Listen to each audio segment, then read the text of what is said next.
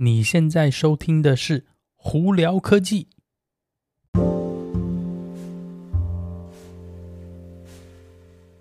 嗨，各位观众朋友们，大家好，我是胡老板，欢迎来到今天的《胡聊科技》。哇，今天也不能说新闻很多，但是有几个蛮重要的新闻哦，在对美国未来，还有其实简简单来说，可能对整个这个。电动车的的未来的这个发展呢，都有一个很大的帮助哦。好，那我们二话不多说，赶快开始吧。好，首先呢，今天有一个很大的新闻是什么？我们之前有聊到说是像比方说福特、General Motor、Rivian、Volvo、Polestar、Mercedes 都要那个更改，从在美国这边跟从 CCS 改到就是特斯拉的这个接头叫 NACS 的接头嘛。那现在呢，又多了一家公司品牌要加入这个行列了。大家猜猜是谁呢？诶，竟然是一家日本品牌，但是也没想到吧，竟然是 Nissan。对，Nissan 呢，跟呃之前这几个 Ford 的 GM 他们一样，就是也是说的是，我们从二零二五年开始呢，也会开始使用呃特斯拉的 NACS 接头哦，也就是第一个日本车厂开始加入这个行列了。那以这个目前的这个风向来看的话，Toyota、Honda、Mazda、Subaru 应该非常有可能在很短的时间之内也会加入哦。那 Hyundai、Kia 我想应该也差不多，只不过 Hyundai 跟 Kia 碰到的问题比较复杂，是因为他们的车子呢，就像跟那个呃 Volkswagen 还有那个保时捷一样。因为他们的这个里头设计是用八百伏特设计，所以你突然一下要他们换到特斯拉四百伏特的系统的时候呢，呃，会有一些充电速度上的这个衰减哦。也就是说，为什么 Hyundai 呢跟 Kia 目前还有包括 Volvo 啊，跟那不不是 Volvo 是 Volkswagen 还有那个呃 Porsche 呢，都还没有正式发布。但我觉得这个应该是一个趋势，所以非常有可能。呃，在不久将来，应该大家在美国都会使用 NACS 接头啦。那为什么大家会想要用 NACS 接头？主要也就是因为他们想要使用到特斯拉的超级充电桩、充电站的这些这个算是 infrastructure 哦，这个基础建设。因为说真的，除了特斯拉的超充站以外，其他的超充站呢，这个用户体验都不是特别好。也就是为什么其他品牌的这个电动车呢，也是其中一个原因，就是因为这个充充电站的这个那个用户体验不好的关系，所以其他品牌的电动车一直没有说卖的说特别特别好哦。尤其是最近还碰到一些就是库存量太多，有点尽快进入滞销的状态哦。所以呢，呃，Nissan 呢这次加入呢，就表示说这个。整体在美国电动车的这个产业的风向，应该是会往 NACS 的街头跑啦。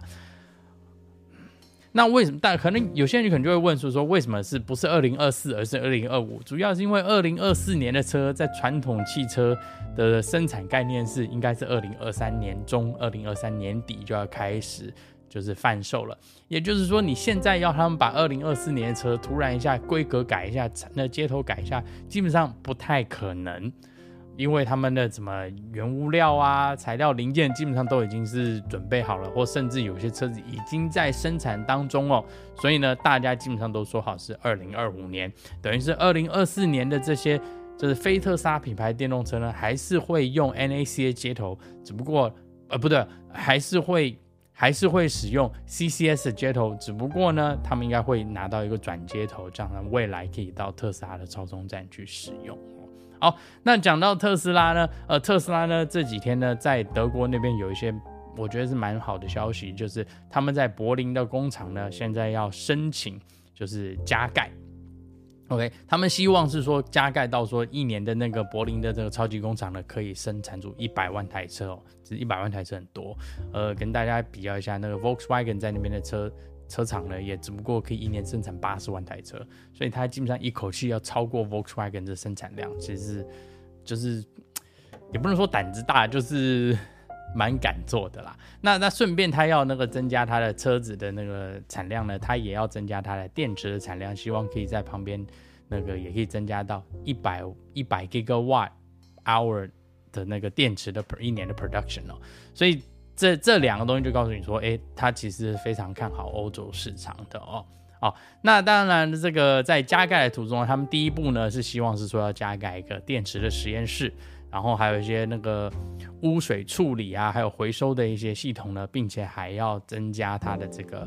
呃，我们讲的那个大型的 Gigapress 以及它的这个 Paint Shop，就是它的那个有有那个喷漆间，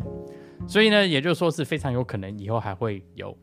Cybertruck 在那边出现，很有可能哦。还有另外一个就是可能会有一些新的颜色出来哦，所以大家可以拭目以待哦。好，那提到特斯拉，前一阵子我们就聊到说，特斯拉在马来西亚也是刚上开始贩售他们的车子嘛。哇，那真的不简单哦，四天哦，他们就卖，他就订单就收到一万台 Model Y 的订单哦。呃，其实是蛮厉害的，而且呢，Model Y 在马来西亚其实算是比较偏贵的车子，但都能还能四天之内拿到一万台车子的订单，就表示说那边的市场呢，大家都很看好特斯拉，而且就希望特斯拉在那边。所以呢，有很多用户想要买他的车子，那突然一下订单这么多呢，也对未来特斯拉在马来西亚的发展也是非常有好处的哦。好，那这几天我们上次就有聊到，是说 Ford F150 Lightning 不是有开始在那个福特有做一些降价的动作吗？最基本款呢，大概是降到五万块钱美金左右哦。那 Elon 呢，这几天呢就嗯在 Twitter 上头有放话是说，因为我们不是之前有跟大家报告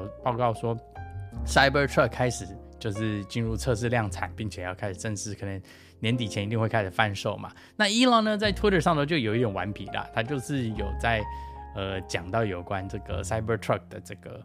算是价钱可能会是什么情况哦。那在最早最早这个 Cybertruck 在发布的时候呢，好几年前哦，呃单马达的价位是四万块钱美金，双马达是五万块钱美金。然后呢，三马达的七万块钱美金，那这些都是当时的大概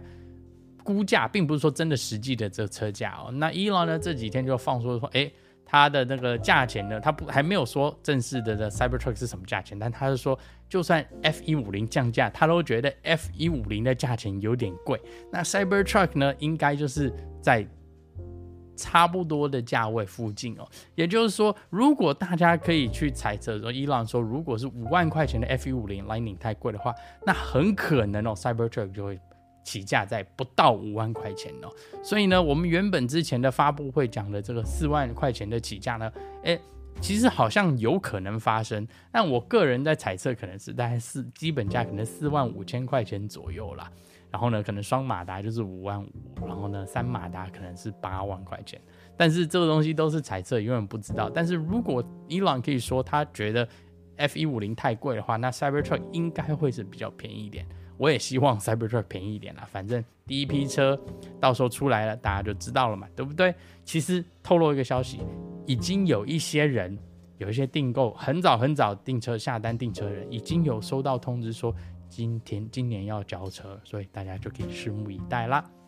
好了，那最后呢，跟大家聊一下这个在美国呃一家品牌叫做 VinFast 哦。这个品牌其实我们之前有聊到，是它其实是越南的一个电动车品牌，在 Vingroup 下头的一家呃子公司叫 VinFast。那 VinFast 的车子呢，VF 八呢，在美国其实年初的时候刚开始贩售的时候，没有说特别特别好，而且甚至至今销售量也没有说。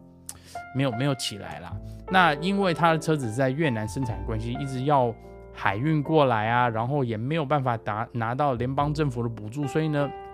在销售量上头就是就是有碰到一些瓶颈。那现阶段他们的说法是在那个 VinFast，他们在大概下一个礼拜之内呢，在 North Carolina 美国 North Carolina 的这个工厂呢就要开始动土了。那这个希望是说，在那个二零二五年呢，可以就在正式在美国生产电动车。